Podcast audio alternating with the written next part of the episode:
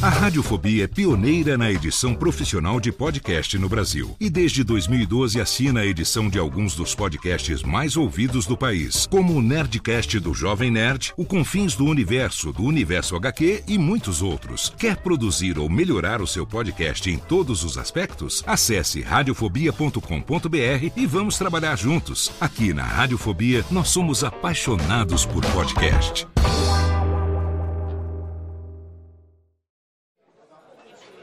Ô amigo!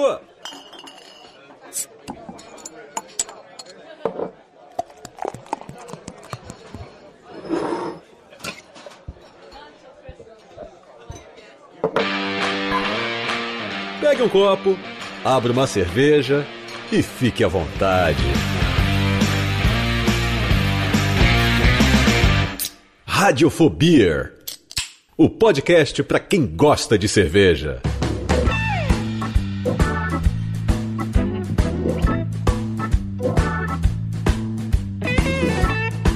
Saudações, ouvinte cervejeiro, ouvinte cervejista. Eu sou Léo Lopes e tá no ar pela Radiofobia Podcast Network. Mais um episódio do podcast para quem gosta de cerveja. Mais um episódio do nosso Radiofobia. Exatamente.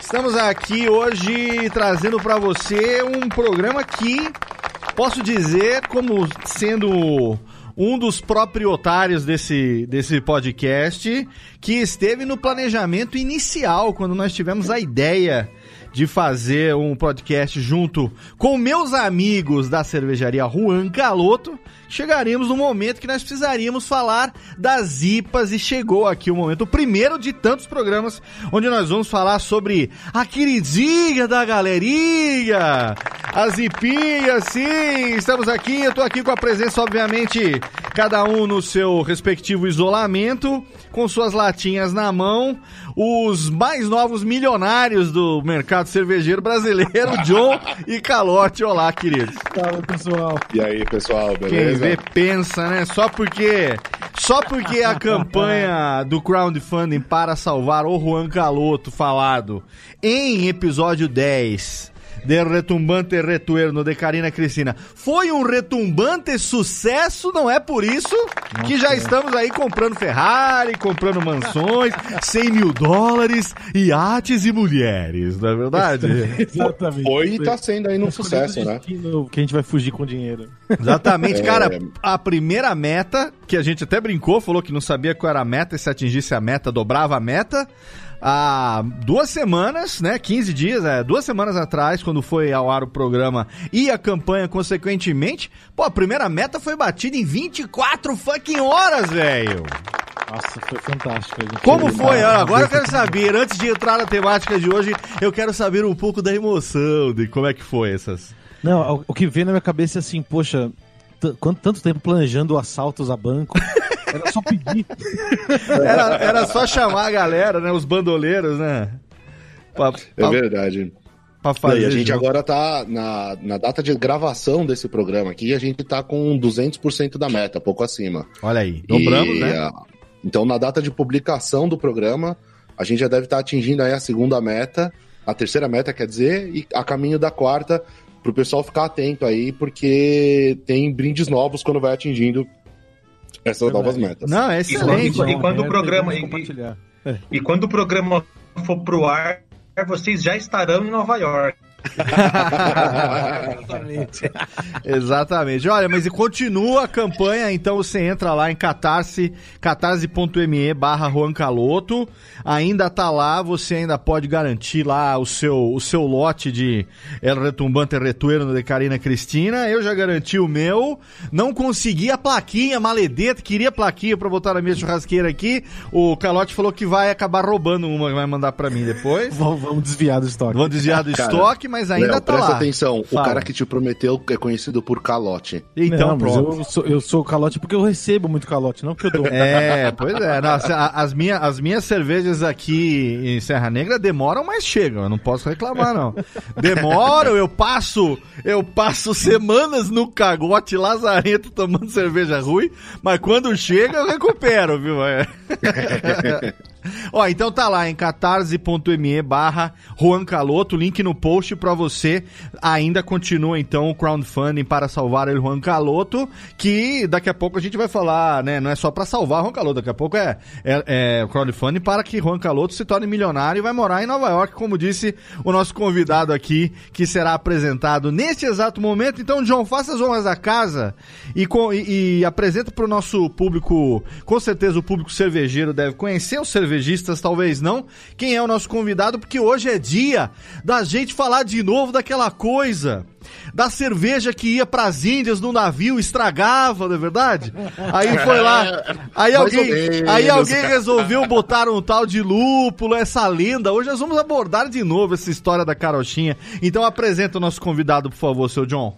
Excelente. Hoje a gente vai conversar com ele que é um mega entusiasta aí do, do mundo cervejeiro já há muito tempo. Ele é um dos culpados da gente estar tá fazendo cerveja hoje, porque ele é um dos fundadores do Social Beers, aquele crowdfunding onde começou a Juan Caloto. E hoje ele é proprietário de uma tap house que fica no coração de São Paulo, na, do lado da Praça Roosevelt, o Tap Tap. Bom, seja bem-vindo aí, Carlos Lima, também conhecido como Velho. Aê, velho, hoje aqui no Radiofobia, finalmente. Boa, boa, boa. Obrigado aí pelo convite. Eu não sei se existe algum protocolo de agradecimento pelo convite, mas muito obrigado. É sempre bacana e divertido falar com vocês. E ainda bem que vocês escolheram um assunto que é bom para falar, que é IPA, né? Não, não vamos falar de nada é, que eu não goste de falar. Então, mais uma vez, obrigado. É e, e, e, desejo boa sorte para todos nós essa empreitada aqui. Exatamente. Fala aí, Carlos. Eu, já vou, eu já vou dar um spoiler aqui que o velho ele, ele, ele participou da, da, do lançamento de talvez uma das primeiras West Coast é, IPAs de verdade aqui do Brasil, que foi a sexta-feira. Que era uma cerveja, tipo, é, que, uma pegada lúpulo animal que, que é. seguia a risca as West Coasts e, e, a gente vai falar das diferenças de IPAs aqui. E, é, estamos falando com representantes de, da, da, do movimento cervejeiro nacional. Então, eu quero aproveitar aqui já para fazer, como eu falei, daquela coisa da lenda, né? Eu, inclusive, a gente falou sobre isso lá no primeiro episódio, é, e era um momento que é, eu falei, a gente vai chegar ao momento de desenvolver isso com um pouco mais de atenção. Tem aquela lenda, né? De que você tinha as cervejas. Bom, lá vem da Idade Média a ale, né? O ale, que era sinônimo de cerveja. Quem aí viu Game of Thrones, que todo mundo sabe é o momento da história, da história humana. o pessoal tomava na Idade Média, tomava muito mais cerveja e vinho, porque a água era podre, né? Então, o negócio era tomar aquilo que era fermentado é, ou então destilado, né? Então, no caso da fermentação, tinha ale, e aí tem aquela história, aquela lenda que eu quero saber aqui até que ponto é verdade ou não, de que a IPA, que é a Indian Pale Ale, ela surgiu no momento em que uh, o carregamento de ale da Inglaterra para a Índia estragava no meio do caminho. Diz que alguém resolveu, resumidamente, meter um lúpulo lá que era para dar uma conservada, porque o lúpulo tem aquelas características é, bactericidas e antibióticas, e que aí então a cerveja ficava mais amarga, chegava inteira até as Índias e daí veio a teria vindo, né, a, a, a lenda do surgimento da Indian Pale Ale. Agora é hora dos especialistas dizerem se é verdade ou não é verdade essa história. É, tem um, Léo, tem uma lenda bem grande em cima disso, né? Uhum. É, é, muito, é muito bonita essa história. É bonito. Mas, na realidade, as coisas acontecem de uma maneira bastante diferente do que as lendas, né? É lógico. O... Fake e... news, fake news. Olha aí, as imagens aí, news. bota na tela aí, ô, brincadeira. e o que acontece é assim, a, a Inglaterra mandava para as Índias, através da Companhia das Índias Orientais, mandava no século, no finalzinho do século XVIII, mandava já bastante porter e outras cervejas, inclusive pale ales, que é da onde surgiu a IPA, né? Uhum. A IPA, a Índia Pale Ale surgiu disso. E o que acontece é, são questões mercadológicas que definiram, acho que dá até pra gente fazer um programa só sobre isso, uhum. mais pra frente, pela questão toda histórica, né? Hoje a gente vai conversar mais sobre as IPAs americanas, mas por questões mercadológicas, inclusive a relações até com as guerras napoleônicas e o embargo que o Napoleão fez para entrar em cervejas que eram destinadas para Europa. Essas cervejas, em vez de serem destinadas para Europa, na, tinha um fornecedor das companhias orientais das Índias que ficava na região de Burton. E esse fornecedor, ele acabou não tendo como comercializar. Ele já tinha tido um desentendimento antes com as companhias orientais. Resumidamente, ele resolveu voltar a fazer um acordo mercantil na época do mercantilismo e eles começaram a vender esse excedente de cerveja Pale Ale que eles tinham da região de Burton, que era mais seca por conta da água, que era mais lupulada, porque eles faziam desse jeito, começou a ir para a Índia e eles vendiam como East India Pale Ale, que era a, a, a Pale Ale que ia para a Índia pelas companhias orientais. Certo. E aí, como é uma cerveja que ela é mais amarga, que ela acaba sendo mais refrescante, aumenta o drinkability, é mais seca, é, principalmente para ambientes mais quentes, por exemplo, como era nas Índias, ela acabou fazendo sucesso dentro dos nobres dali e começou a ter mais movimento de venda, inclusive para a própria Inglaterra, que já consumia a Pale Ale inglesa de outras regiões. E aí foi onde surgiu esse nome India Pale Ale. Então, é, não é por questões de que a cerveja não chegava bem. A. Os exércitos britânicos consumiam porter e outras cervejas na, na região das Índias e sempre chegava com uma qualidade ok, assim, não era... Não foi por essa questão, apesar do lúpulo ter realmente essa propriedade bacteriostática, né? Ele não é bactericida, ele não mata, Sim. mas ele previne a proliferação de bactérias. Ah, não mata? Não. Puta. Bacteriostático ele previne o crescimento exponencial da, da colônia, né? A gente Puta tá falando que- muito de curva exponencial hoje em dia. Hoje nós somos uma colônia. Eu tô tomando remédio. eu tô tomando remédio errado aqui, então, viu? Acho que alguma coisa. Se bem que tem funcionado, então acho que tá, tá- tá- até aí, tá, Mais Calote. o álcool e na quantidade, daí mata bastante coisa. Ah, sim, é. Até porque, né? Então é álcool gel na mão e álcool por dentro pra dar aquela, aquela limpada. Mas Como o. dizia o Bozo, ele lavando por dentro, né? Lavando por dentro, totalmente. Agora, é, com relação ao surgimento dessa cerveja, a- o estilo é, Pale Ale mais lupulado, a gente tem uma, uma, uma, uma ideia da, da origem histórica disso, porque a gente tem uma diferença entre. Existe a diferença entre a American Pale Ale, que a American Pale Ale a gente chama de APA, na verdade, né? Aí você Uhum. tem a American Pale Ale e você tem a American IPA depois, que é a mais lupulada. Acho que vale a Isso. gente fazer uma introdução também da diferença disso, da onde que veio, porque em algum momento ela, ela era menos lupulada até chegar na, a- na, na IPA propriamente dita e aí ter a ramificação dos, vamos chamar de sub-estilos, vai, de IPA? Isso, são subestilos. Sim, subestilos, é. As IPAs, elas, como a gente abordou, elas surgem na Inglaterra, né? Como pale ales um pouco mais amargas, um pouquinho mais alcoólicas, um pouco mais lupuladas. E nas IPAs americanas, que é o que a gente conhece por IPA hoje, que acho que todo mundo quando fala quero tomar uma IPA, ou uma IPA, seja como for, como preferir chamar, é, pensa numa americana normalmente, não tá pensando na, na origem histórica que são as inglesas. Elas Tanto começaram... Quando é, uma, quando é uma inglesa, você tem que colocar no rótulo English Pale Ale, é English Indian Pale Ale, pra, pra não ter É. confusão de expectativa, né? É, e daqui, É, a pouco, e daqui a pouco a a gente IPA vai falar também que a New England IPA é americana, não é da, não é, não é da Inglaterra, né? É, o estilo nasceu. Confundi. É, o pessoal confunde New England por causa de ter England, mas é New England Estados Unidos, né? Sim, de região. Tem, Aham. tem essa, tem essa, tem essa, essa brincadeira mesmo, que a galera confunde. Mas assim, cerveja lupulada, a, a IPA, né? Enfim, mesmo a, mesmo a, a inglesa, ela é lupulada, né? A questão, a questão que, que acontece com as American IPAs tem mais a ver com, com os lúpulos utilizados, né? Então, assim, a English IPA, ela, vamos dizer assim, ela é tão lupulada quanto uma American IPA. A questão é que, como o lúpulo, por ser flor, ela é- tem, tem características, ou pode ter características totalmente diferentes, então, Aham. assim, os lúpulos ingleses usados numa English IPA são totalmente diferentes dos lúpulos americanos usados numa American IPA. Uhum. Então não é.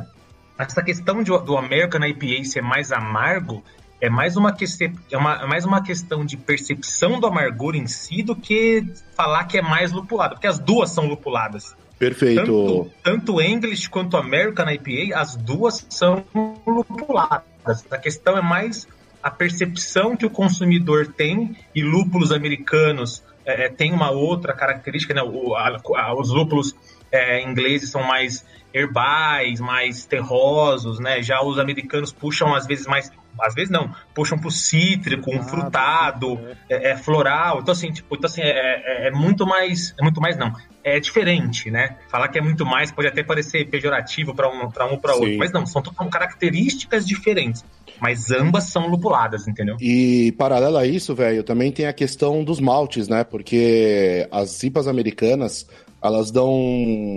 Elas têm um, um aparecimento menor dos maltes cristalizados ou dos maltes mais caramelizados, a gente até vai abordar isso, elas por serem mais secas. E as IPAs inglesas, por terem maltes mais tostados, acaba o malte também entrando em jogo, né? Então esse corpo mais alto, que tem esse dulçor maior que tem as IPAs inglesas, equilibra com esse amargor e tra- traz uma percepção menor. Às vezes vai ter uma cerveja com a mesma quantidade de alfa-ácido, uma americana e uma inglesa, e a inglesa vai parecer muito menos amarga sensorialmente por uma questão De equilíbrio. de, de equilíbrio com o malte, né? Com o corpo da É. cerveja.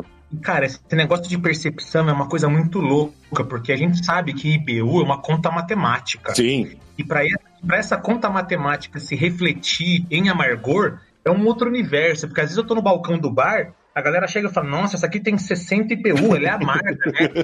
Então, veja bem. E não dá pra E aí- explicar em 3 segundos enquanto a pessoa. tá Não, pedindo. não. Aí o balcão enche, eu preciso resumir, aí eu viro um idiota. Mas enfim. é, é, é, mas, mas, é, mas é importante falar isso, porque às vezes a, a- a- a mensagem que a gente, que o mercado transmite é não, IBU é quantidade de amargor. Não tá errado, mas não reflete necessariamente a percepção de amargor por parte do- de quem tá bebendo. Aham. É a mesma coisa pimenta. O cara tem a pimenta que é forte pra caralho, cara, é- enfim, a pimenta tem um nível de picância, tem.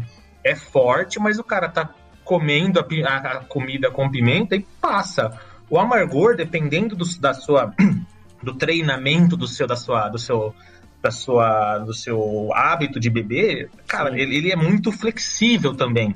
Então, e óbvio, a gente vai discutir mais em detalhe, eu acho, talvez assim, em relação a isso. Mas Pô, é, é, eu, mas acho extremamente, essa- eu acho totalmente relacionado com o IPA essa questão. é totalmente relacionado e vai entrar na- na- na- logo na sequência aí do que a gente for falar, porque assim, a- aqui no Brasil, muito, né, a galera associa muito IPA a cerveja super amarga, né? E até durante um tempo a gente consumiu muita cerveja que era só o amargor que parecia que estava buscando, né? E o IBU ele é uma unidade fabril para você manter padrão, porque Aham. entre uma safra e outra de lúpulo, você tem diferenças de quantidade de alfa-ácidos, que é o que dá o tal do amargor. Você tem quantidades diferentes de óleos essenciais, então você tem que, para padronizar a cerveja, como tem diferentes safras, você precisa fazer mudanças nas quantidades que você vai colocar. Aham. E o que acontece é que, como o mercado consumidor é muito formado por cervejeiro caseiro, que ajuda muito, inclusive as IPAs vieram dessa revolução lá nos Estados Unidos de cervejeiros caseiros, é, a galera teve no, no- durante muito tempo essa demanda de saber quantos IBUs tinha a cerveja. Mas a gente mesmo, nas últimas IPAs que a gente tem feito, a gente tem eliminado o IBU da informação da lata. Porque a gente percebeu que ele mais causa desinformação do que informação. É, tem um- uma história clássica que uma vez um cara, um cliente nosso falou, cara, uma vez eu fui tomar a vingança e aí eu olhei lá e falei, putz, tem 81 IBUs, deve ser muito amarga essa cerveja, eu não vou tomar. É, pois é. E aí o cara, depois que tomou a vingança, falou, nossa, a percepção que eu tenho de amargor dela, às vezes é menor do que algumas Sim. apas que eu tomo. E aí É, o cara exato. ficou surpreso e eu falei, poxa, o cara deixou de tomar a cerveja por causa de um número que ele Sim. viu escrito ali. E ele... Ou, ou, ele, ou ele vai tomar e fala, nossa, que merda, não é amarga como é fala. É, mas você sabe que, ó, eu vou, eu vou dar um depoimento De aqui repente como. gera.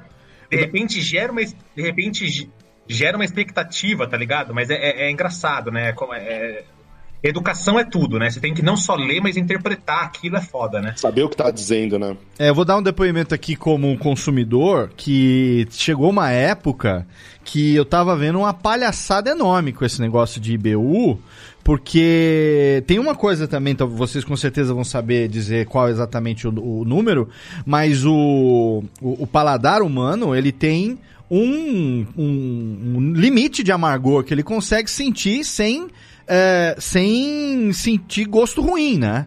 Então, o, o amargor chega um ponto que ele se torna desagradável pro paladar.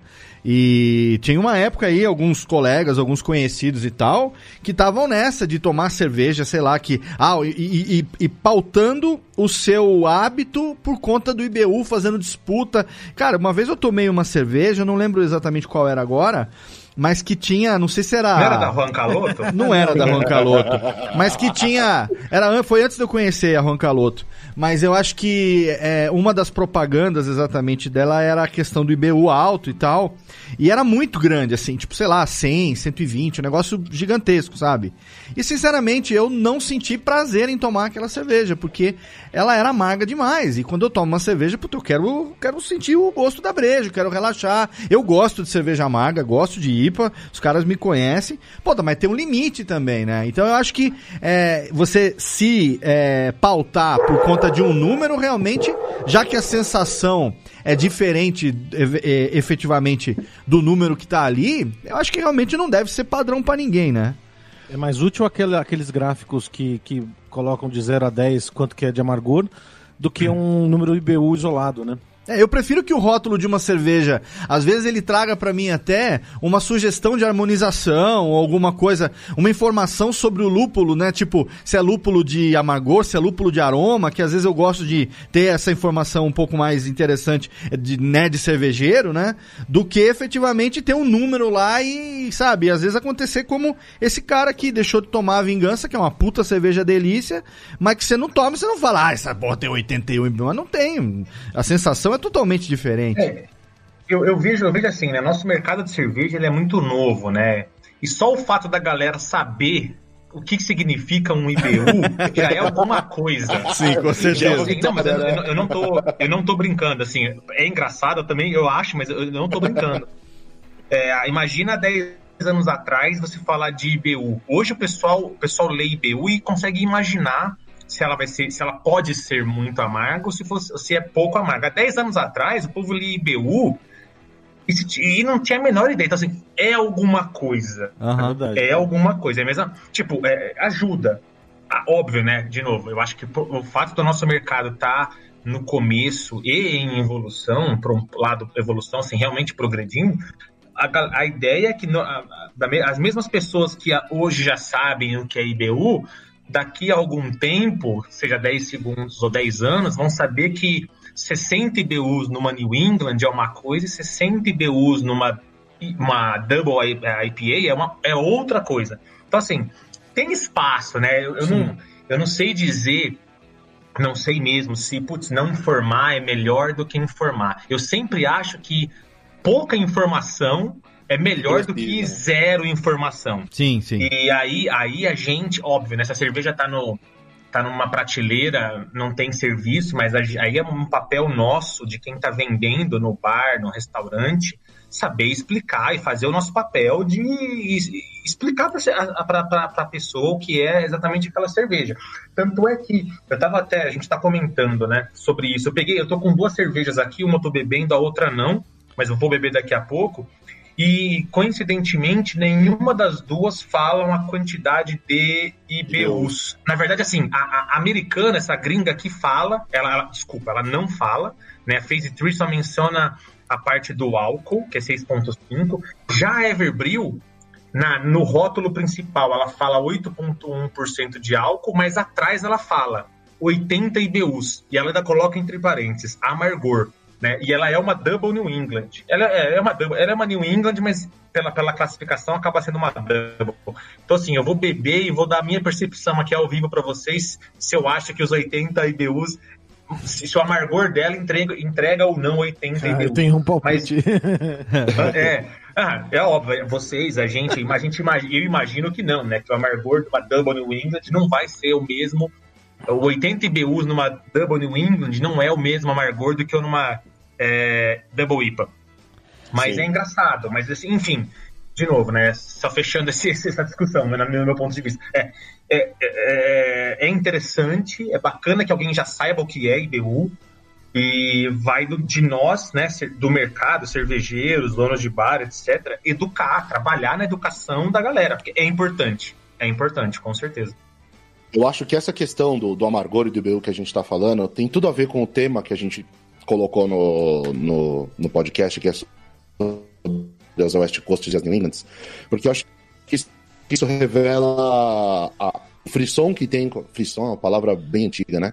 O hype que tem em cima das New Englands ele é uma questão que tem tudo a ver com isso. Aqui no Brasil, por exemplo, eu não sei exatamente como foi fora esse movimento, mas aqui no Brasil, a coisa de 5, 6 anos atrás, quando eu estava começando o lance de fazer IPAs e aparecendo IPAs no mercado brasileiro de outras cervejarias, é, de várias cervejarias, na verdade, não outras, de várias cervejarias, a gente estava no meio disso. No começo, a briga era muito assim, a qualidade, sendo bem é, transparente, a qualidade do lúpulo que chegava no Brasil não era uma qualidade muito satisfatória. Não era uma qualidade ótima, que você fala, nossa, tá vindo um lúpulo fresco, super aromático. Então a questão do, de, desse amargor é porque a gente tinha lúpulos que não chegavam tão frescos e não dava para focar tanto no aroma. Então as IPAs no começo, aqui no Brasil pelo menos, elas tinham muito essa guerra de IBUs, né? Então você tinha, olha, o cara fez a IPA com 50 IBUs, aí depois com 60, 80, 90, 100, 200 mil IBUs e para cima. Então, era uma guerra de amargor e para você equilibrar esse amargor, para ficar algo palatável, para ficar algo que as pessoas gostavam de consumir, é, sentava-se a mão no, no, nos maltes caramelizados, né? Então, até o pessoal fala assim, poxa, no Brasil tinha muito caramelipa, né? Tem essa brincadeira porque aí com muito malte, muito malte caramelizado. Como o pessoal queria usar as mesmas quantidades de BU que eram de BU, não, de lúpulo que eram usados nos Estados Unidos, mas o amargor aqui era mais presente do que o aroma, ficava essa guerra do amargor e se associou IPA a uma cerveja muito amarga. Eu lembro da primeira experiência que eu tive, eu já tomava cerveja aqui no, no Brasil, né? E aí, eu lembro a primeira vez que eu fui tomar uma IPA nos Estados Unidos, que eu já tinha tomado aqui no Brasil, inclusive, é, se eu não me engano, era. Se não me engano, com certeza. Era Serra Nevada Torpedo. Eu tomei no Brasil aqui uma garrafinha que tinha chegado e tinham trazido para mim. E aí depois eu fui tomar nos Estados Unidos no dia que eu cheguei lá, tal, tinha ido para Orlando, abri uma lata. A experiência foi totalmente diferente. Tava muito mais fresca a cerveja, ela não tinha sofrido Ai, com a viagem, é. ela não tinha sofrido. E aí eu falei, nossa, é isso. Eu quero um dia poder fazer cerveja nesse nível, entregar pra galera. E, e é muito louco porque com o crescimento do mercado brasileiro de cervejas, de cervejas artesanais, de consumo de lúpulo, hoje a gente já tem uma importação de lúpulo muito mais é, cuidadosa. Então, quem importa o lúpulo é direto o fornecedor lá dos Estados Unidos, ele traz o lúpulo em cadeia refrigerada, com atmosfera controlada de nitrogênio, a saca do lúpulo é envasado, é, sacado lá nos Estados Unidos, você sobe quando chega aqui na fábrica. Então, isso traz uma qualidade e isso se reflete diretamente na qualidade das IPAs que a gente está tendo aqui hoje. Acho que o velho que está desde o começo aqui, né, nessa época que eu estou falando, e tá agora ele pode dizer como que foi essa evolução aqui no Brasil e como que a gente caminha para IPAs cada vez menos amargas e cada vez mais lupuladas, mais, mais aromáticas, né? Mais notas é. de frutadas, herbais. Tão importante quanto falar dessa evolução aqui no Brasil, eu acho bacana saber, porque assim, o Brasil, do meu ponto de vista, eu acho que a gente é muito inspirado no mercado norte-americano, né? Totalmente. Então, eu, eu acho que tão bacana quanto saber a nossa evolução é ver um pouco como foi a evolução lá nos Estados Unidos, né? Porque a gente basicamente seguiu, óbvio, né? No, no, muito mais rápido, porque eles levaram, sei lá, é, 30, 40 anos para sair da American IPA e chegar na New England IPA. É, não, não, não querendo dizer que seja uma evolução, mas só colocando em termos. É um processo, é, né? Um, em termos, em termos é, é, uma timeline aí no histórico temporal, é, a gente levou 10, né, 15 anos. Mas enfim, é, eu acho que assim, os primeiros.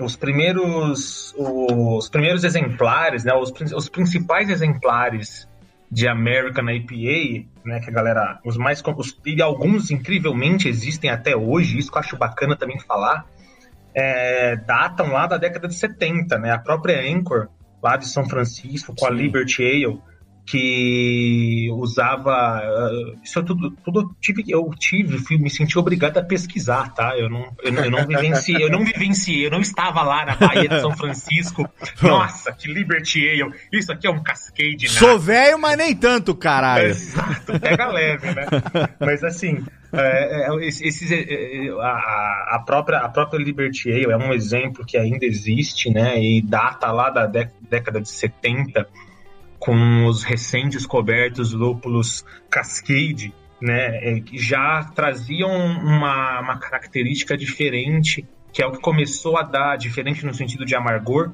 que é o que começou a dar corpo pro, pro segmento, da, pro estilo ou subestilo de, de American IPA, né? É, sempre lembrando é, que sempre vai ter a American IPA e a English IPA, a gente já falou da English, né? Mas enfim, e aí é, outros outros exemplos que são bem que são bacanas vieram bem mais tarde. Eu olhei aqui tipo a própria Lagunitas IPA, né? Já surgiu final da década de 80, talvez começo de, da década de 90 isso ainda nessa questão do American IPA, né, ainda não, não tinha muita, to, não, não, tinha todos os subestilos que a gente tem hoje. E aí, no comecinho da década de 90, já começou lá na, ainda na costa oeste, Lagunitas aqui na leste, mas enfim, a, a Stone já come, com a Stone IPA já começou a usar lúpulos, é, configurações ou combinações de lúpulos diferentes que traziam já um pouco mais do pinho para cerveja e não tão o, o, cítrico, né? E esse é esse pinho um quase que resinoso, o resinoso vai se fortalecer mais para frente, mas esse pinho é, é, o, é, o, é o que começou a dar origem à West Coast IPA, que é um, um exemplo, um dos, um dos principais exemplos, eu diria, de, de, de, de, de IPA, né? E aí, claro, né, aí nessa década de 90, entra a Serra Nevada, e a Serra Nevada vem com esse conceito de usar a flor do lúpulo, que é com a Fresh Hop IPA, é, que, assim, enfim, normalmente, normalmente é, o que é mais utilizado é o lúpulo em, em pellet, mas é, a gente tem exemplos de cervejarias que utilizam é, o lúpulo em flor. Então, assim, acho que eu, não sei se foi o primeiro, mas aqui na, na, nas minhas anotações, a, a, Fresh Hop da Serra Nevada foi uma das primeiras, se não a primeira, ou talvez a primeira comercial em, em, em larga escala, entre aspas, é. a, a, usar essa questão do, do Fresh Hop. E aí outras cervejarias tradicionais, como a própria Harpoon, a Bells, com a Bells Two Hearted, a, a, a Two Hearted Ale da, da, da Bells, ela, em, sei lá, acho que 100%, é que falar 100% eu tenho até medo, porque pode ser que alguém fez uma pesquisa no dentro do Missouri e ela não tava. Mas, por exemplo, em, em, quase todas as pesquisas de quais são os rótulos mais icônicos ou melhores rótulos de cerveja dos Estados Unidos, independente do estilo, a Bell's Two Hearted, ela entra. E quando é, e quando é estilo de IPA, e quando é, é lista de IPA, eu até arrisco dizer que ela está sempre nessas listas. A Bells to Hearted é um exemplo. E, cara, dá para encontrar Bells to Hearted por, sei lá, 2 dólares a lata, sabe? É uma coisa, é uma coisa ridícula. Aí, ainda na década de 90, a própria Brooklyn, a, a, lá da, de, de Nova York, a Goose Island com a Goose IPA, anos, já, já nos anos 2000, né? Aí tem a, a Russian River com a Pliny the Elder, e aí sim eu não, eu não saberia dizer. É um outro marco, né? É, eu não sei, não saberia dizer se finca o, a bandeira da West Coast, mas definitivamente a Pine the Elder é é o exemplo, é o padrão de West Coast. Se você quiser, quer saber se você faz uma boa West Coast, coloca a sua cerveja junto com a Pine the Elder do lado e bebe se a sua cerveja estiver muito distante da Pine the Elders, quer dizer que você fez uma péssima West Coast. Ela pode ser uma boa cerveja, mas pode, vai, vai ser uma péssima West mas Coast. É muito referência, né, do estilo. É, não adianta. E, Várias dessas marcas que você tá, tá colocando é muito legal, porque assim, elas são marcos é, cada uma delas tem uma importância muito grande no marco da evolução das IPAs, né? Como você está dizendo. Por exemplo, uh, o uso, da, uso da, da, Anchor, o uso do lúpulo Cascade. O Cascade era um lúpulo que não era utilizado, né? Pelas cervejarias. Ele era considerado lixo porque ele tinha uma presença aromática muito presente e, e não tinha cheiro de cerveja. As pessoas achavam que cítrico na cerveja estava errado. E... Então usavam só assim, buscando o amargor para e... também não, não, não, não não deixar ficar na cerveja. Se você usa no amargor, ele, aquela, aquela fervura total também vai volatilizando o, o, os olhos do lúpulo e você não, você aproveita menos o aroma dela, né? Você coloca no começo da fervura. E, é, e aí aquele a... livro lá do, do Ken Grossman, desculpa te cortar, John, mas Imagina. aquele cara da, do cara da Serra Nevada marca é, é, uma passagem bem legal que ele fala assim, poxa, é, a Anchor pegou e falou assim, esse lúpulo Cascade aqui é o lúpulo que a gente tem aqui no Brasil, no, nos Estados Unidos, então vamos Vamos valorizar isso, vamos usar isso. É, e, a, e, o, e o cara da Serra Nevada depois estendeu para é, exacerbar ainda mais o uso dele no aroma para falar assim, ah, vamos criar essa característica nossa, né? Que é, é, justamente o processo do dry hopping usado como a gente usa hoje, né? O, a, o uso do dry hopping, ele vem, começa, se eu não me engano, com a Sierra Nevada, e todos esses, é, essas cervejarias que a gente está falando começaram como cervejarias pequenas caseiras, assim. Um, a revolução, o surgimento das IPAs americanas e ela vem da revolução das pessoas na década de 70 e 80 começaram a fazer cerveja em casa e aí vem na década de 90 o, a Serra Nevada, Lagunitas, essas cervejarias que o velho citou, que uhum. são super é, referência do, do, que colocar. E hoje são cervejarias que a gente pode considerar como cervejarias até grandes, assim, apesar de ainda estarem dentro do, da, da classificação de craft, pelo tipo de cerveja que fazem, os volumes que eles fazem hoje nos Estados Unidos são super significativos, né? Tem um market share muito presente e tem nos Estados Unidos inteiro. São cervejarias que estão muitas vezes na região da Califórnia ali, né, na costa oeste, mas que tem uma distribuição ampla, né? Que começou com como negócios locais pequenininhos, né? Não, total. E tem uma coisa também, né? o pequeno para o norte-americano é, é, é, é, colossal para a gente, né? Eu, eu, lembro, eu lembro de alguns anos atrás, eu lembro de alguns anos atrás, eu tava, eu fui dar uma palestra, não sei aonde, e eu tava pesquisando, né? Sério, assim, era uns, faz uns cinco anos. É, eu tava pesquisando as cervejarias norte-americanas, e eu tava vendo fotos da Estônia, eu falei, gente, isso aqui é maior que, sei lá, a planta da Heineken no Brasil. O negócio é, é, é gigante, tá ligado? E aí, e, eu fui pesquisando mais, falei, cara, e a Stone tá longe de ser das craft, ou das craft, né? É, é, tá longe de ser a que mais produz. Também não estava, né? Eu não atualizei esse dado, meu dado ainda, ainda tá de 2015. Mas tinha cervejarias que fabricavam muito, craft brewers, né? cervejarias artesanais, que fabricavam muito mais que ela. Então, assim, é, é, é, é tipo assim, é, colossal, assim, é muito grande o o, o, é realmente grande o tamanho das cervejarias é artesanais. É um mercado muito evoluído, né? Não é Total. à toa que o, o, market share hoje das artesanais ele está em segundo colocado né, no, nos Estados Unidos, como se fosse uma marca, vamos dizer assim, craft beers. Elas é, demandam hoje, pelo último dado que eu vi, era 40, 14% do, do market share de faturamento, né? Não de volume, porque tem um valor agregado mais alto. É muito grande isso, se você for pensar. Aqui no Brasil, a gente está naqueles famosos 1%, que a gente nem sabe se, se é real esse número, né? Do representação no faturamento da, da cerveja, entre as cervejas, né?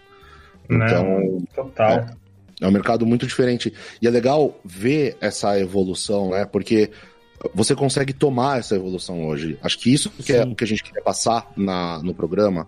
É assim, no episódio, você toma uma Lagunitas da. Uma Lagunitas, toma uma IPA da Anchor. E aí você vai tomar essa IPA tradicional da Anchor, você vai ver que ela não tem um aroma tão presente do, do tal Cascade, do lúpulo americano. Ela lembra muito mais uma IPA inglesa do que as IPAs americanas de hoje em dia, mas é dali que começou.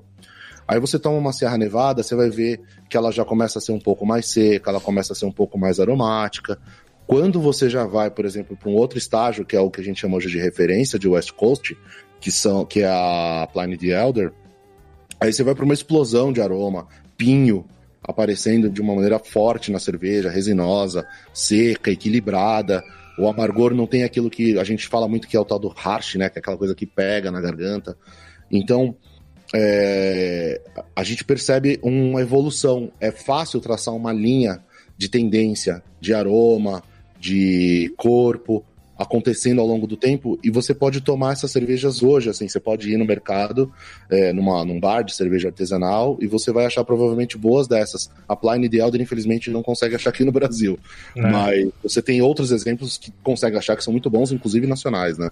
É, total. E, e, e aí... Tá falando de West, de, de West Coast ainda, né? Assim, até... A gente nem chegou em New England, a gente é. tá... Não, não, não. Nós estamos aqui em 2005, 2004, 2007, estamos nessa toada que, aí. Foi o começo, a, a, a, acho que todo mundo aqui começou a tomar cerveja, tomar as IPAs desse estilo, né? E agora tem uma, uma, uma galera é, nova no meio cervejeiro, novos entusiastas, que começaram a, tipo, a primeira cerveja artesanal foi uma New England IPA, é, e é bizarro essa, esse choque de, de, de vai, sei lá, de consumidores, que, que uma pessoa que começou tomando uma, uma IPA é, turvona, super suculenta e, e, com baixo amargor, quando toma essas, essas é, West Coast IPAs, essas, essas American IPAs é, mais tradicionais, rola uma rejeição às vezes, né, no, no, no nos primeiros goles. Assim, Cara, eu já, eu já vi cliente que só toma New England, começou New England, e aí o cara vai tomar uma West Coast e ele não tá preparado para sentir aqueles aromas, ele toma e fala assim, nossa, isso aqui não parece uma IPA. Aí você olha pra cara do cara e fala assim: É, é cara, você não sabe do que você tá falando. Isso ah, é uma. Você tá, tá, tá, tá dando um, um Alckmin pro cara que só sabe que não, não sabe o que é MP3, entendeu? O, o, o cara só sabe o que é celular, streaming, sei lá, Spotify, o cara só viu o Spotify, aí você dá um Walkman pra ele, vai falar, que porra é essa, meu? O que, que é Walkman? É um homem que um homem que anda? Eu ando, que porra é essa, entendeu? E o cara só sabe que o, e o cara só sabe o que é Spotify. Então, tipo assim, não é, é, é, é dá, até dá para entender, óbvio, né? Se ele Sim. é um entusiasta de cerveja, se ele curte, blá blá blá, aí é falha dele não pesquisar a história, o que ele não pesquisar o Walkman, o, o, o, o iPod, tudo que, tudo que evoluiu até chegar no Spotify. Né, se é que o Spotify seja é alguma evolução, mas enfim. É, agora, se ele é só um cliente ok, um bebedor de cerveja é, é, é tradicional, assim, é, esporádico. É o cervejista, a, gente, a gente chama aqui de cervejista, velho. É. Exato. Ele não é cervejeiro, Exato. ele é o cervejista. É tipo eu, claro. assim, o cara gosta de beber, nem sempre entende do que ele tá bebendo, o importante é beber. Mas aí, assim, enfim, seguindo, e aí, exatamente, é, é isso. Então, assim, se o cara, se o cara realmente curte, ele tem isso como, ele leva isso como um hobby, uhum. ele tem que experimentar. Gostar ou não é uma outra história, mas ele Sim. tem que saber a origem disso. E aí, se o cara, se, é um, se ele é um cervejista, show de bola.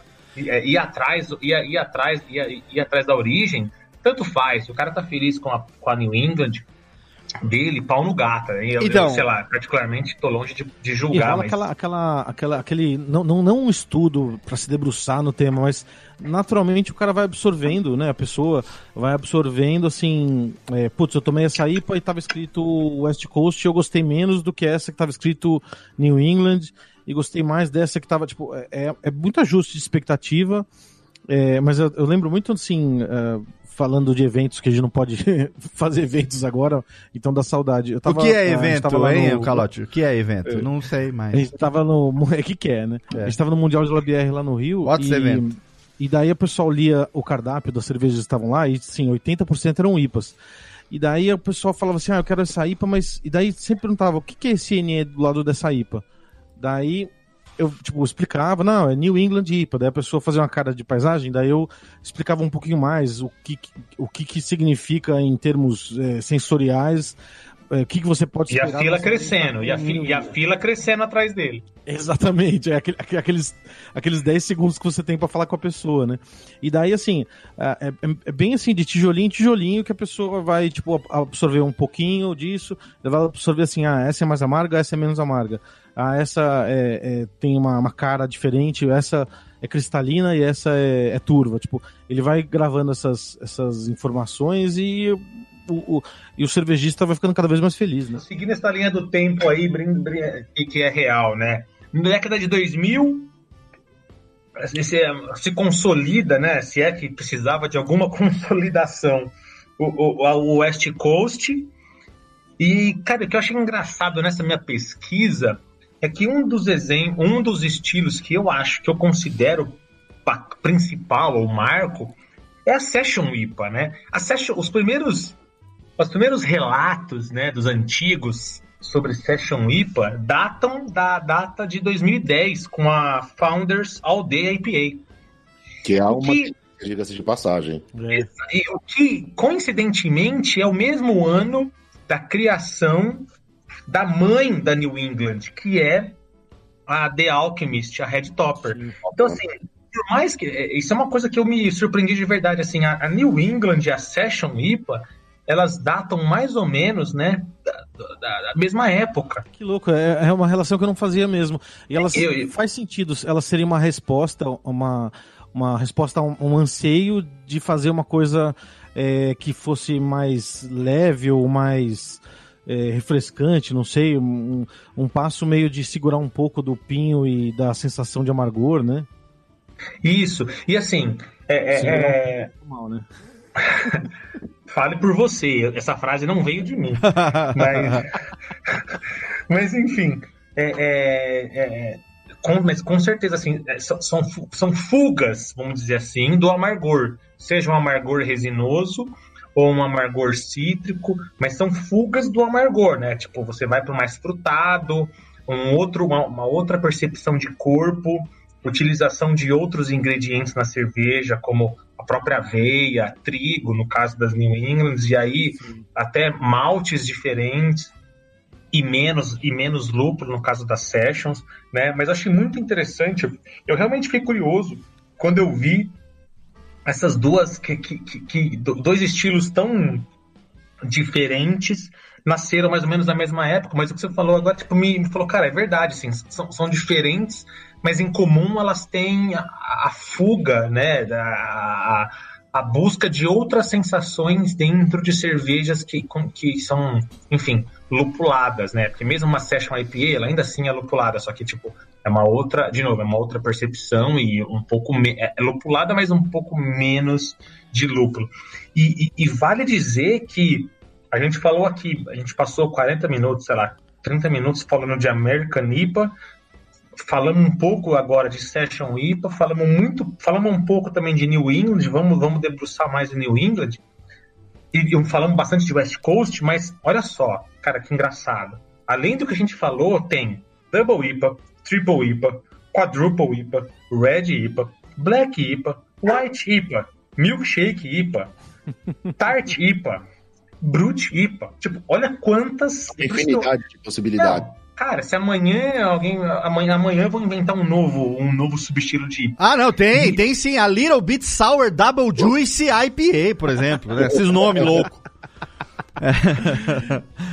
É verdade. É um, Desculpa, desculpa por não estar tão atualizado. Eu peço desculpa. É, a vingança. A Little Bit. Não é isso? A Little Bit Sour Double Juice, não é isso? Exatamente, exatamente. Puta que Não, pariu, e, mano. Quando a gente faz degustação, geralmente no, no- naquele mundo pré-Covid, nos bares e conversa com as pessoas, vai- vamos degustar quatro IPAs, cinco IPAs no- numa noite, é muito louco que a gente fala assim, ah, você fala qual é o seu estilo preferido? Ah, é IPA.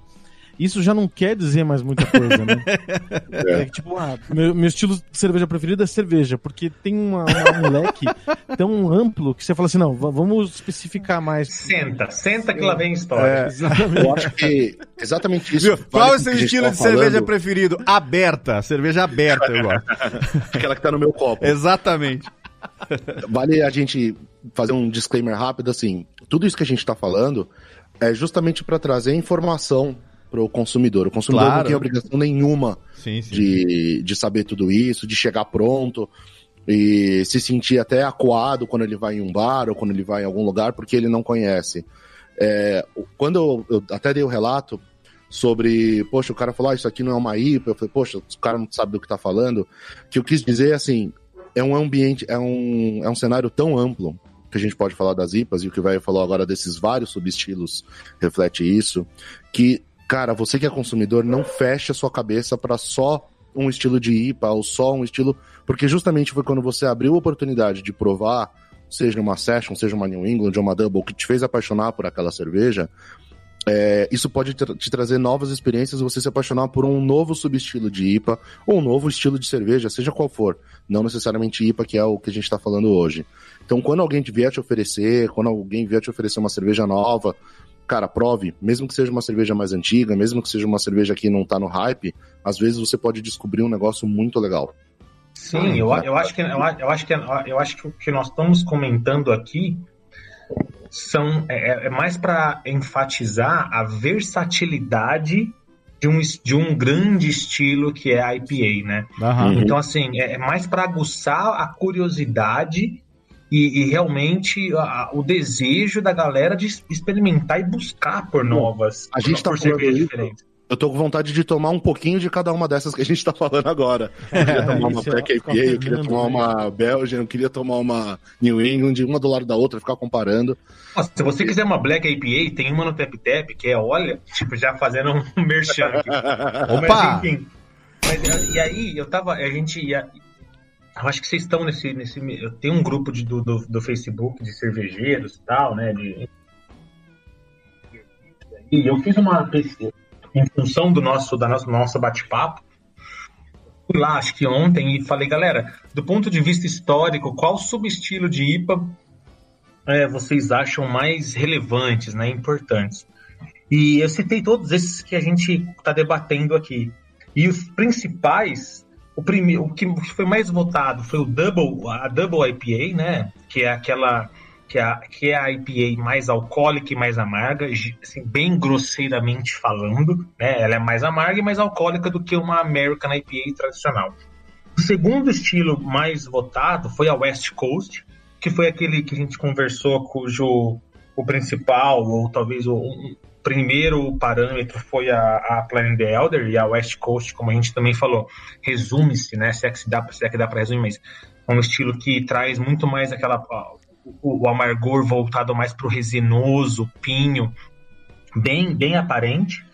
E o terceiro, o terceiro subestilo mais votado chega que é a New England, que é onde Pô, a gente é, então assim, só, mas só para vocês terem ideia, pela, pelo número de votos, e era múltipla escolha e dava para votar em mais de um, mas enfim, sem, sem, sem nenhuma sem nenhuma pretensão aqui de ser uma votação com eletrônica, a Double IPA ficou com 39%, a West Coast 32%, a NEIPA, New England, 16%, a, a, a English IPA veio em quarto com 6%, muita gente aí falando, galera, sem, sem a mãe de todas não teria nenhuma, sem a English IPA uhum. nada existiria, 6%, e aí a Session IPA vem aí em quinto lugar com 3%. Ou Uma... seja.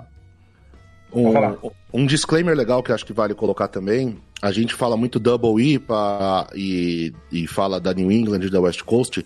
Double é exatamente isso que você colocou, velho. É a questão de álcool e amargor, né? Ela é uma cerveja mais. num volume mais aumentado, vamos dizer assim, né? Um volume mais alto. Então, você pode ter uma Double West Coast, que é o caso da Planet Elder, ela é uma Double West Coast, ou Imperial, Double Imperial são sinônimos, né? Então, a Planet Elder, que a gente falou, é uma Double West Coast, e a... E você tem Double New England também, né? Não é porque ela é Double que ela não é um estilo à parte, né? É só colocar só esse disclaimer, né, do, pro pessoal, para ficar claro pro pessoal. É, perfeito. Não, boa, bem, bem, bem lembrado, bem lembrado. E, e, da mesma forma tem triple New England e blá blá blá, enfim. O, é. o double, triple, quadruple, quintuple, blá blá blá, vale, cabe em qualquer, sei lá, em vários estilos. Mas e aí, né, óbvio, né, a gente tem a, a, esse estilo, esse subestilo que hoje é, eu arrisco dizer que é o mais falado, que é o da New England IPA, Sim. surgiu lá em 2010 na, na região de Vermont, né, que é o não, sei, não, Vermont é o estado, New England é a região ou vice-versa, mas Vermont é o estado e em que cervejarias como a The Al começou na The Alchemist com a Red Topper, que é o primeiro primeiro exemplar, a Hill Farmstead que está ali do lado, é 15 minutos de carro uma da outra. Eu tive o, o prazer, talvez a sorte, de visitar as duas. Recomendo para todo mundo que curte cerveja. É uma experiência única, ímpar, é, é ridiculamente foda visitar aquela região. E ali do lado, a umas três, quatro horas da, de, de, de, de Vermont, tem a região do, do Maine, que tem a, a, a cervejaria com o mesmo nome, Maine Brewery, e eles também é, fizeram cervejas, que eu também não, não, não anotei o nome, o rótulo aqui, mas enfim, aquela região ali em cima, e são, e são, são, são, apesar de falar três horas de carro, parece longe, mas para os Estados Unidos, assim como para o Brasil, não é nada. Mas é, é, são, esse estilo né, surgiu ali, que é um estilo que realmente ela tem, tem uma percepção de amargor muito mais baixo, muito menor. É, o aroma é extremamente elevado, a, percepção, a importância do aroma, né? Tem outras IPAs com muito aroma, mas aqui, quando na, na New England, quando você compara aroma e amargor, sabor do amargor, o aroma vem em primeiro plano em, em comparação com o amargor. Apesar de sim ser muito saborosa, né? Ela é, ela é New England é muito. É um suco, né? Não é à toa que em muitos Né? O New England, em, em alguns lugares, chamam de Juicy, em outros hum. chamam de Hazy, mas New England, Hazy, Juicy é basicamente a mesma coisa. São é, sinônimos, né? Exato, exato. Não, então, e é assim, nível é, é, de, de aroma que, assim, você pega cervejas muito aromáticas antes das New England, cervejas belgas, quadruple, ou as, as American IPAs com o, o cítrico e o pinho. Mas assim, era tudo coisa que você precisa levar o copo pro nariz para cheirar, né? Essas New England, elas começaram essa onda assim. Você consegue. Um cara tá tomando do seu lado, você consegue sentir o cheiro da cerveja. É, é impressionante, a potência, né? A Não, total. Tem, tem cerveja que eu tô tirando, no, eu tô, no, tô na torneira tirando, pondo no copo, já sinto o aroma. Tipo, é ridículo, assim. É ridículo, é ridículo, é ridículo. É... É, é muito louco.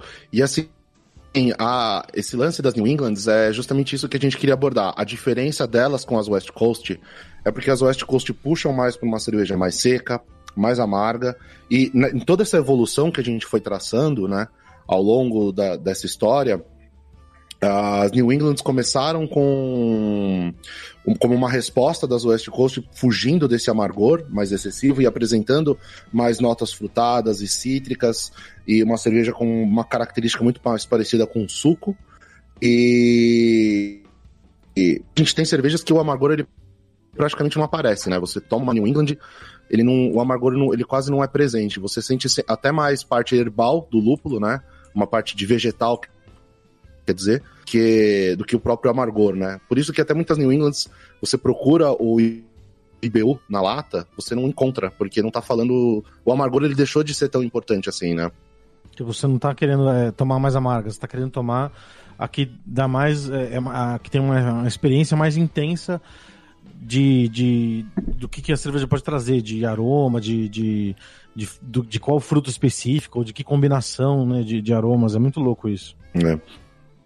E, velho, você que tá no, no, no, nos bares, assim, dá para perceber também que, assim, as New Englands apareceram nos Estados Unidos, como a gente tava falando, com a Red Topper lá no começo, se eu não me engano, acho que foi 2004, 2005, né? Alguma coisa assim que apareceu, que foi a fundação da, da The Alchemist.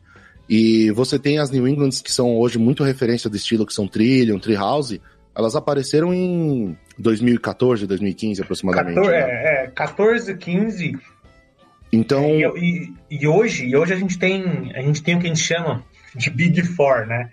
Other Half, Other Half, Treehouse, Monkish e Trillium uhum. é, são cervejarias pa, pa, que, que, são parâmetros no, na, na, na, na no, no subestilo New England. Então, assim, óbvio, a The Alchemist continua fazendo Red Topper, você vai na The Alchemist, inclusive, você, você vai lá visitar, você toma Red Topper tipo de graça, você pode beber um, um gole de algumas cervejas, tipo assim, é, é de graça, mas assim, a, a Other Half, o Treehouse, Monkish e Trillium são é, são as que melhor, se é que dá para dizer isso, mas é, é, é, a que melhor explora a, a, o estilo, o subestilo New England hoje em dia, sabendo ou tendo, sabendo que que Other Half fica em Nova York, né?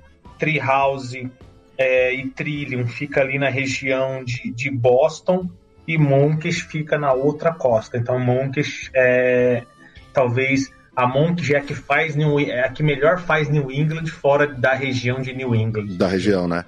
É. E aí o que que acontece? Esse ponto, por exemplo, que é muito recente nos Estados Unidos, aqui o Brasil, gente, eu tenho uma memória que as primeiras New England surgiram aqui, sei lá, praticamente seis meses depois do que já estava sendo febre nos Estados Unidos, sabe? É, foi muito rápida a resposta aqui, né? Porque a gente tem o que qual seria, por exemplo, sei lá, a primeira New England que teve no Brasil? Uh, eu imagino que deva ficar algo entre a Rizoma e a. Ah, acho que é a Alcos Pocos. E a Average né? Horizon da, da Alcos Pocos, né?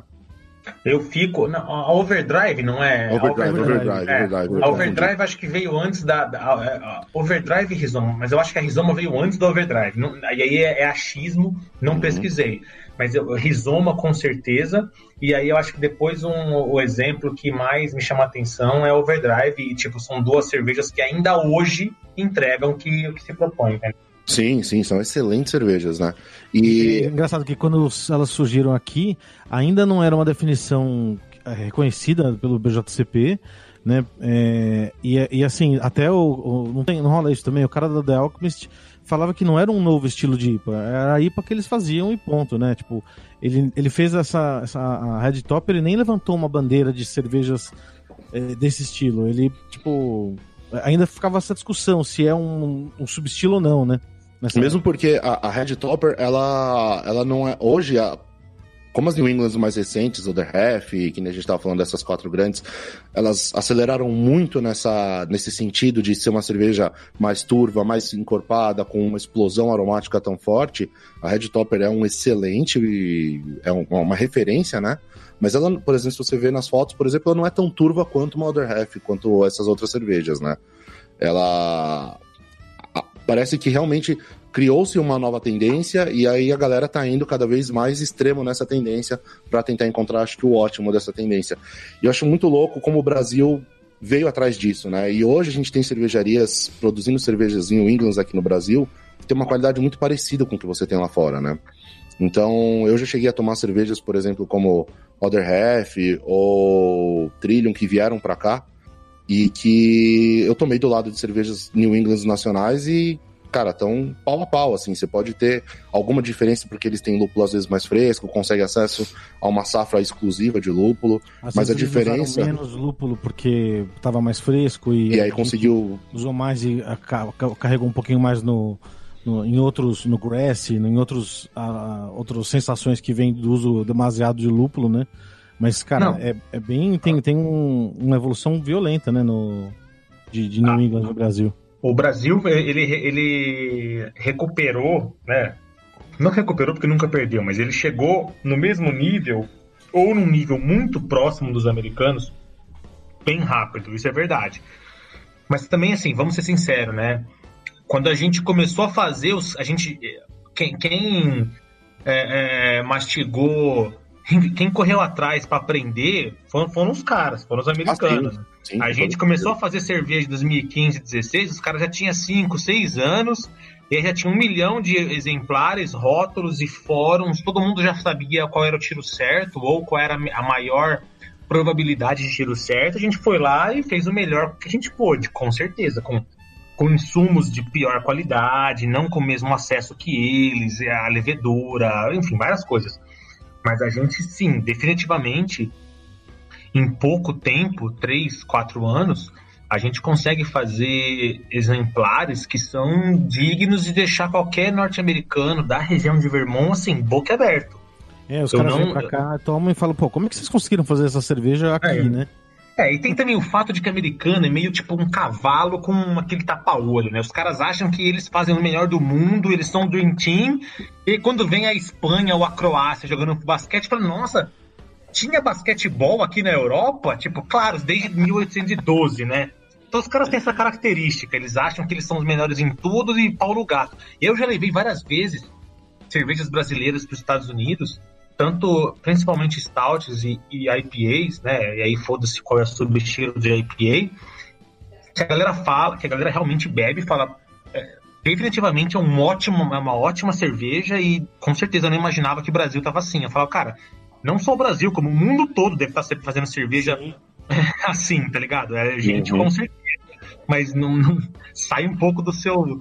Tira um pouco esse tapa-olho, entende? Mas é tipo. É, a qualidade a qualidade ficou tão, tão próxima que esse problema da, do frescor do lúpulo e tudo mais, ele acaba ficando menor do que o problema de transporte. Porque se você for tomar uma cerveja dessas americana aqui no Brasil, com certeza ela teve que viajar. E aí ela viajou em condições que não são tão controladas. Dificilmente você vai conseguir tomar uma cerveja americana dessa que vai estar melhor do que uma nacional do mesmo estilo, que seja comparável, simplesmente porque a nacional ela tá em cadeia refrigerada, ela foi bem cuidada, ela não sofreu grandes oscilações de temperatura, é, tá mais fresca, né? Então essa, essa diferença que você vai ter, é, você vai conseguir tomar na, no ápice da qualidade só lá mesmo. Você não vai mais conseguir trazer para cá um negócio que vai ser muito melhor do que o que tá aqui, né? Com Pela certeza. própria vantagem. E tentando fechar aí nessa questão da New England, a, a, cerveja, né, ela, a aparência é bem diferente e ela vem e ela chega num momento da sociedade que o visual é muito importante, com Instagram, Facebook, mídia social.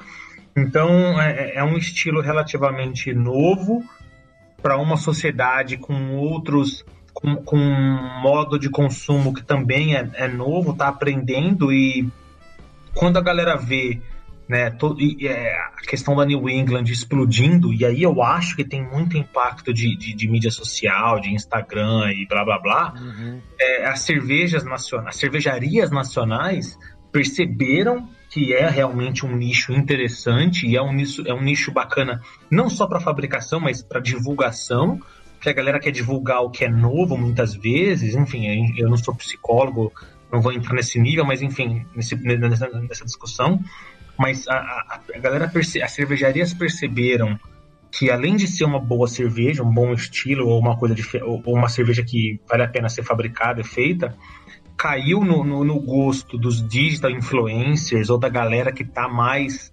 é, ligada no que está acontecendo em relação a mídias sociais, o que torna isso uma propaganda quase que constante. Sim. E, cara, por que não fazer, entendeu? Eu, eu, tenho, eu tenho duas opções. Faço uma IPA que o povo vai beber, ou faço uma New England que o povo também vai beber, mas vai postar no Instagram. Porra, quer saber? Vou fazer a New England. Longe de mim, longe de mim querer falar que é isso que, que, que guia o cervejeiro. Não é isso, tá? Não é isso. Mas eu acho que tem a ver. Eu acho que tem a é, ver tem o, a método ver. de consumo, a questão de mídias sociais, a divulgação e o estilo. Né? Então, eu acho que tem relação. Não, eu não, não quero afirmar que é só por isso. Por favor, não me levem a. Não me não, errado. Isso é uma, isso é uma, é uma pimentinha na, na, na, nas tretas nos Estados Unidos, né? Que. De, de, de, do, das West Coast e das New England, né? Eu fico. Aquele meme do patinho comendo um pãozinho escrito Brigging. Eu, eu me sinto aquele patinho vendo, assim. Aquelas declarações, sei lá, do. Do cara da, da Brooklyn. É, falando justamente assim, ah, isso daí é IPA de Instagram, tipo, criticando as New Englands. E daí depois a galera comemorando que alguma cervejaria icônica de West Coast IPAs fez a sua primeira haze, fez a sua primeira New England. Vamos, falar, se... vamos falar de, de cervejeiro brasileiro, que eu acho que não precisa passar esse tipo de vergonha alheia criticando o Reis APA ou New England APA. quer, quer fazer, faz, não quer, não. não exatamente. Não, e é muito louco, porque como briga. Não, não briga física, né? Mas assim, é, como. Que pena, né? Assim, a... Podia ter umas brigas físicas, que pena que não tem. em festivais cervejeiros, né? O pessoal muito, muito pacífico. Não, mas é louco porque assim, rola, é, são como correntes literárias, né, ou artísticas que você falar, é, depois, tinha o um rococó e depois veio tal estilo, sei lá qual que é, agora me fugiu. Mas você tem, assim, um movimento é meio resposta ao que estava acontecendo antes. Então, é, a, a, as, as, sessions e a, essa, essa nova forma de New England foi uma resposta para a IPA que era mais vendida nos Estados Unidos, que era as West Coast, e daí, quem levantava a bandeira de West Coast ficou assim: ah, isso daqui não vai pegar. Daí depois pegou. E daí eles ficaram: não, não vou fazer New England aqui. E daí depois a galera parou com essa bobagem e falou assim: não, vamos fazer também. É, é um estilo novo, é uma coisa. Ainda mais assim, para os americanos, é uma coisa é, de bater no peito que é mais uma coisa que os americanos fizeram. Vamos fazer e, e entrar nessa onda, né? A gente teve uma, uma sei lá, eu, eu vejo a, a, discussão de estilo que nem é a, a de Catarina Sauer que teve aqui no Brasil, no começo uma galera falando assim, poxa, é, só lá faz Catarina Sauer. Eu tô aqui em outro estado, eu vou dar outro nome. Tipo, umas discussões assim que rolaram lá nos, no, nos Estados Unidos. Por isso que a galera criticava, tipo, por que chamar de New England? Eu não tô em New England, eu vou fazer a Reis, eu vou fazer a Juice. Tipo, rolaram outros, outras denominações por conta de bairrismo, assim. E daí no final das contas, tipo, essas briguinhas passam e o legal é que todo mundo começa a fazer esse estilo de cerveja e aumenta o leque de, do portfólio das cervejarias, né? Com certeza. E já pra gente ir pra reta final aqui, eu queria fazer um exercício rápido de futuro. A gente é, passou todo um, um, processo, um, processo de evolução, né? Que a gente viu exatamente como respostas, né? De, de tendências, de culturas cervejeiras, a cultura mais, a, mais do amargor, do resinoso, depois a gente vai mais para a cultura do frutado. E eu queria saber assim, o que, que vocês acham, é, passando rapidamente aí, o que, que vocês acham de que vai ser a tendência para o futuro? É a, a, cerveja ir acelerar nesse sentido da New England, de ficar cada vez mais encorpada e, e frutada até parecer que você tá tomando um slurry de, de cerveja, sabe? Um sorvete. Tanto que tem as milkshake IPAs e tudo mais. Ou a tendência será que a gente começar a voltar e tomar cervejas que tenham drinkability mais alto, que são mais secas. Queria saber a opinião de cada um de vocês aí disso daí. Eu, eu acredito muito em ciclos, entendeu? Independ em tudo. É, eu acho que a NEIPA, a New England Haze Juice vai durar um bom tempo. Bom tempo, entenda-se por bom tempo, entenda-se muito tempo, não sei quanto. Mas eu acho. é, é, entre 0 e 100 anos, acho que vai durar ainda esse, essa moda de New England. Mas eu acredito que quanto mais durar a moda da New England, mais vai crescer outros estilos de, de, de, de IPA. Entendeu? Uns podem dar, dar, voltar a dar certo, como a própria West Coast. Eu acho, eu acho que se tem algum estilo que tem mais chance de voltar pra, caralho é o West Coast, porque tem realmente é, pessoas que são aficionadas por West Coast, assim como tem as aficionadas por, por Neipa. Então, se tem algum estilo que já tem aí, que já nasceria, renasceria forte, seria o West Coast. É, e tem, tem e, e, podem ser que nasçam outros estilos que já são natimortos, como o próprio Brute IPA. É, eu tava pensando nesse voo de galinha aí. Que muita gente tipo repudia esse estilo. E dá para entender, dá para entender não, assim, tipo, eu entendo, é, dá para entender, eu entendo. Mas então assim, eu acho que quanto mais tiver alguma coisa na ponta, maior é a chance de aparecer outra. E o que quero dizer com isso? New England vai continuar por um tempo, mas em breve alguma coisa vai renascer ou vai aparecer assim como apareceu a New England. Para puxar a tendência. E você, Calatão? Ó, eu tenho uma, uma, uma ideia assim, o futuro no Brasil não vai ter IPA, porque o dólar tá muito alto. Com o dólar do jeito que tá, as IPAs vão, vão ter que dar uma cambalhotinha e, e vai ser muito difícil crescer o mercado com, com IPAs que vão muito lúpulo. E daí a gente até tem umas discussões sobre isso, né? O John que a gente que levanta assim, porra, a gente vai sair, a gente vai ter que é, começar a colocar menos lúpulo nas, na, nas, nas cervejas, na, nas IPAs, e sei lá, vai acontecer alguma coisa, ou alguma variação de levedura, ou uso é, de frutas, é, tipo, num nível muito maior do que é usado hoje, sei lá, mas assim, a, a sensação é de que eu concordo com o velho, o negócio vai continuar, New England IPA vai, vão ser assim as, as cervejas que vão vender mais, só que mercadologicamente eu fico imaginando o quão isso vai ser sustentável, porque uh, com recessão e dólar alto a gente vai ficar. É, é... Esse, é um, esse, é um, outro componente, né? Um componente é. econômico. É, só fazer o crowdfunding, cara, relaxa. Léo, e você? Você acha que é, a tendência é mais ir pro lado das New Englands, das West Coast? Eu acho que a tendência é quando a gente voltar a ter uma vida social e voltar a ter evento cervejeiro, a gente pegar esses caras aí, assim como a gente tem luta da meninada da, da, das mulheres no gel, botar os produtores para lutar na New England IPA no octógono porque eu acho que ótimo. é isso, é a nova tendência agora vai ser cervejeiro artesanal produzindo Neipa e caindo na porrada no octógono. É isso que eu quero. É isso que eu quero. Esse negócio de, ser, de lutar no gel, nada. Agora é os cervejeiros lutando no. Eu quero ver, hein? Vou vender ingresso. Na lama, na lama cervejeira. Quero ver, vendendo ingresso com aqueles, com aquele. Com aquelas roupas de lucha, sabe? De lucha libre. Não, só tem gordo barbudo. Vai ser, vai ser delícia.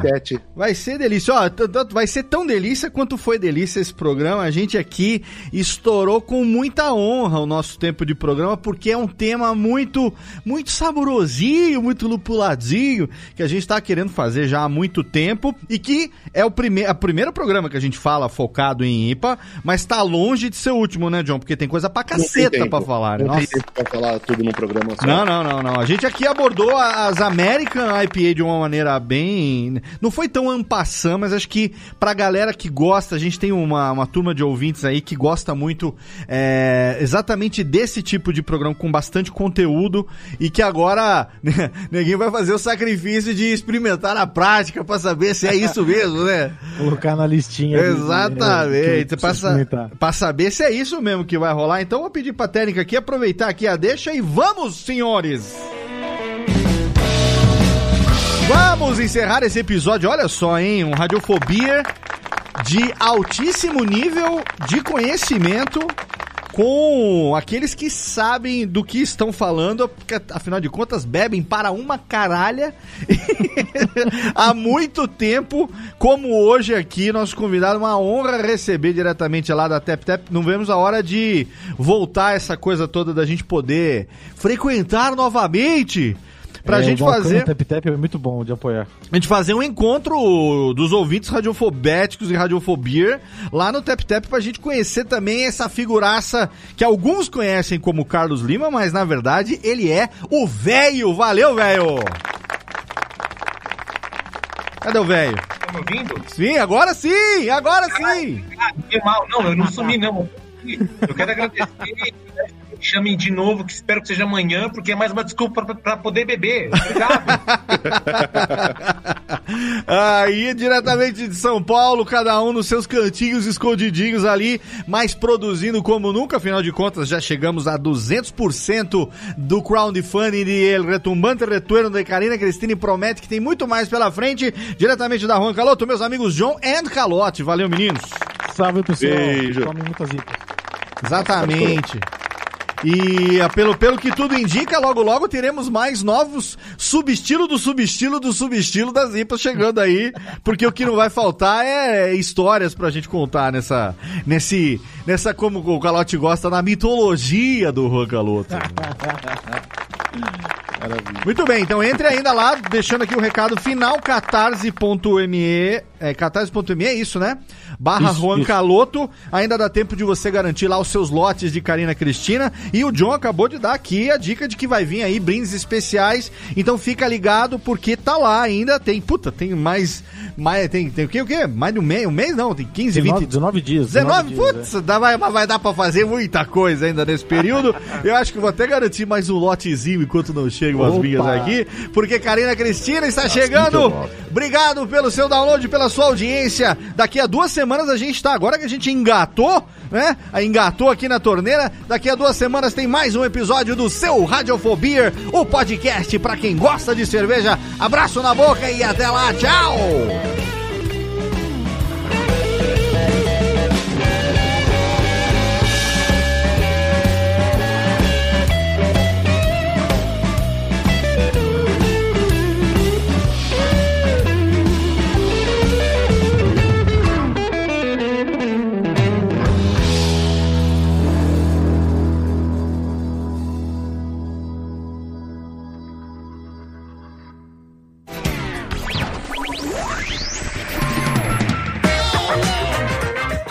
Podcast foi publicado pela Radiofobia Podcast Network. Acesse radiofobia.com.br barra podcast para conhecer e ouvir todos os nossos programas ou assine no seu agregador de podcast preferido. Esperamos você no próximo episódio.